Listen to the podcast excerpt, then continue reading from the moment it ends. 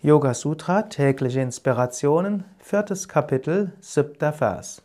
Für einen Yogi ist Karma weder weiß noch schwarz, für andere ist es von dreierlei Art. Normalerweise sehen Menschen an, das ist gut, das ist schlecht, das ist gemischt, das ist dreierlei Art. Das mag ich, das mag ich nicht, das ist irgendetwas dazwischen. Für einen Yogi ist Karma weder weiß noch schwarz. Äh, Yogi will nicht sagen, das ist schön, das ist, das ist weniger schön, das mag ich, das mag ich nicht.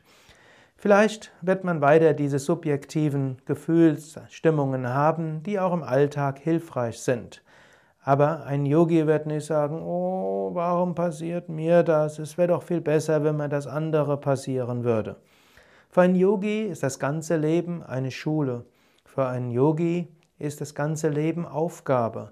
Man kann aus allem lernen. Wenn ich jetzt von Yogi spreche, dann meine ich jetzt nicht nur den selbstverwirklichten Yogi, der fest verankert ist in der Einheit, sondern jeder, der Yoga übt, ist auch ein Yogi. In diesem Sinne, der Ausdruck Yogi hat ja zwei Bedeutungen. Zum einen ist es der, der Yoga-Einheit erreicht hat und zum Zweiten der, der Übungen praktiziert, um zur Einheit zu kommen. Für einen Yogi ist Karma weder weiß noch schwarz. Für andere ist es von dreierlei Art. Für einen Yoga-Übenden ist das ganze Leben Schule. Alles, was kommt, ist eine Lektion. Wenn man etwas Schönes erlebt, ist es eine wertvolle Erfahrung. Wenn etwas Schönes verschwindet, ist es eine wertvolle Erfahrung.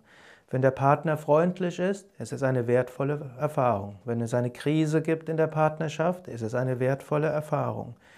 Wenn der Chef freundlich ist, ist es eine wertvolle Erfahrung. Wenn er einen irgendwo ungerechtfertigt kritisiert, schimpft, ist es eine wertvolle Erfahrung. Was auch immer kommt, ist Erfahrung. Und natürlich nicht nur Passiverfahrung. Ein Yogi ist jetzt kein Fatalist, der alles annimmt sondern ein Yogi ist auch jemand, der aktiv ist.